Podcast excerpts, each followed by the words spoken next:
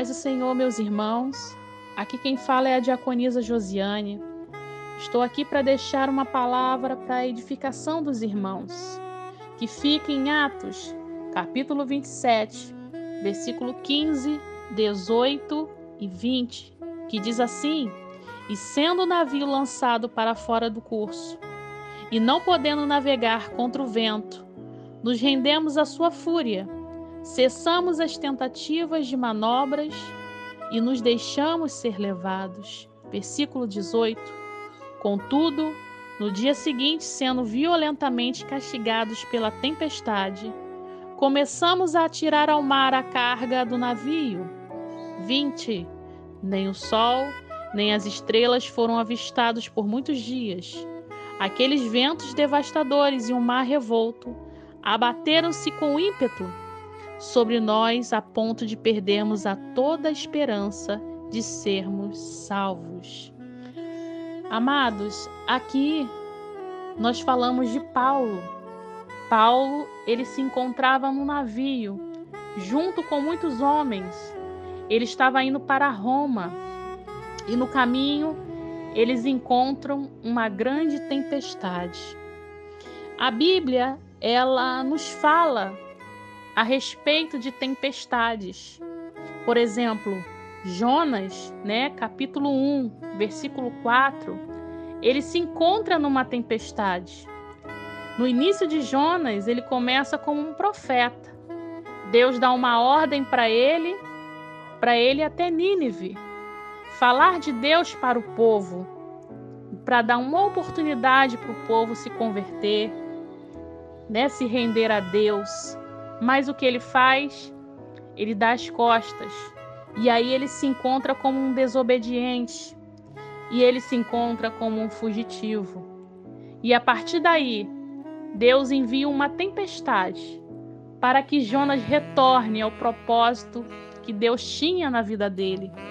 Essa tempestade foi uma tempestade da desobediência. E Jonas acabou retornando aquilo que Deus tinha para a vida dele.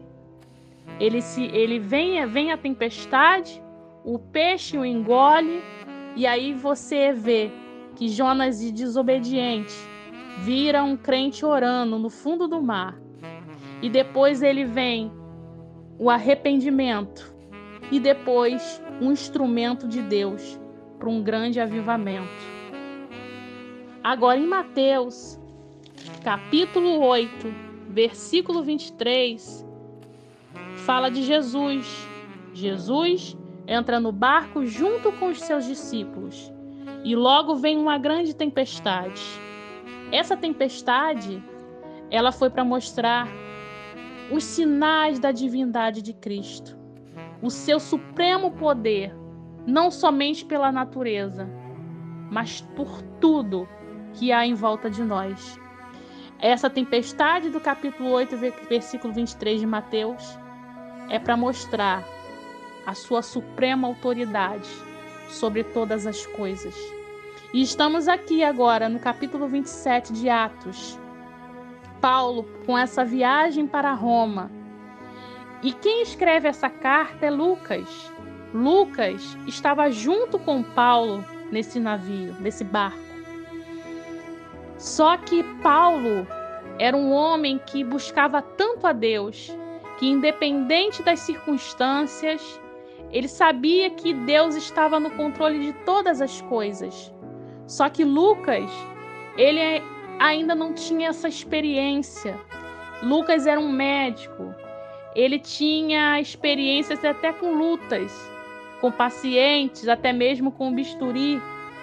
Mas ele não tinha um entendimento que servir a Deus não era só momentos de céu azul, e também, sim, em momentos de tempestade.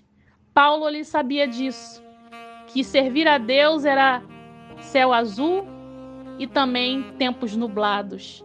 Lucas, ele não tinha esse entendimento, pois no final ele diz: Eu, eu perdi as minhas esperanças né? Ele perdeu tanto ele quanto o, o povo que estava ali junto com ele dentro do navio. Lucas e, e os homens deixaram que o medo, o desânimo, o desespero, né, as tribulações é, é, serem maiores do que a confiança em Cristo, que era algo que Paulo tinha. Ele disse: Homens, vamos confiar, vamos confiar em Deus. O anjo do Senhor disse a mim: Ninguém vai morrer nessa tempestade. E existe algo que nós precisamos aprender: o que fazer para não morrer na tempestade? Primeiro, ouvir alguém que tem experiência com tempestades. Paulo avisou o que poderia acontecer, mas ninguém quis ouvir. E segundo, perceberam que as bagagens estavam prejudicando a rota deles. Eles estavam indo muito devagar. Por quê? Por conta do peso. Antes da tempestade, a carga não afetava o avanço do navio, mas agora era necessário lançar fora. E eu digo aos irmãos: lance fora todas as bagagens que você tem aí neste momento, todas as preocupações, todos os descontroles, ofensas, mágoas, sentimentos que são pesados demais.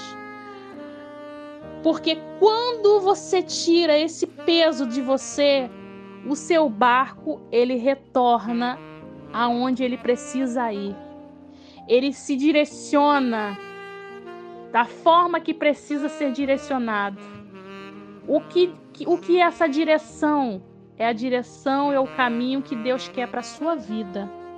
Você precisa desfazer de bagagens. Você precisa saber que servir a Cristo não vai ser dias só céu azul e pássaros voando, voando, mas sim tempestades e dias nublados.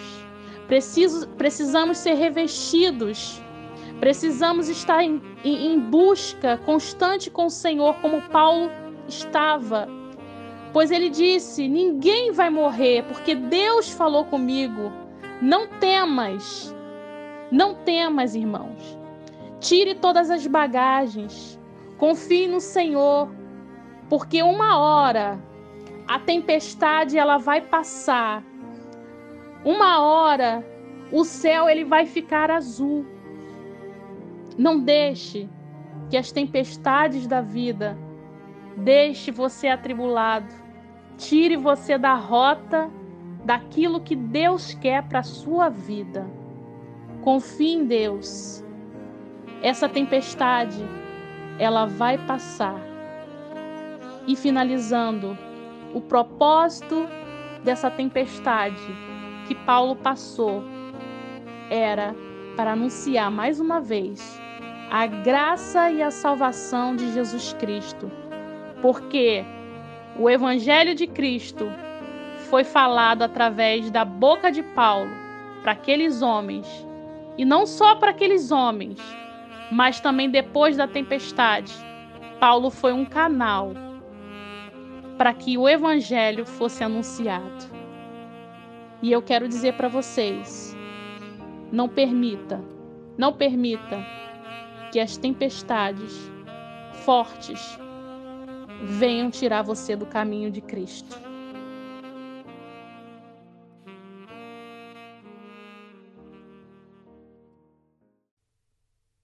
IED. O seu lugar é aqui.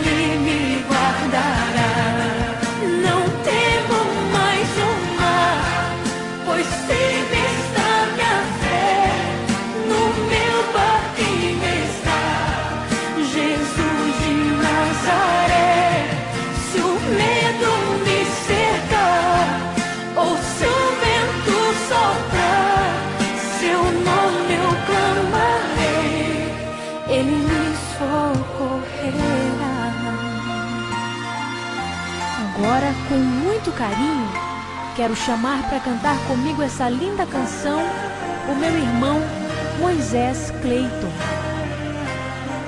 É um prazer para mim.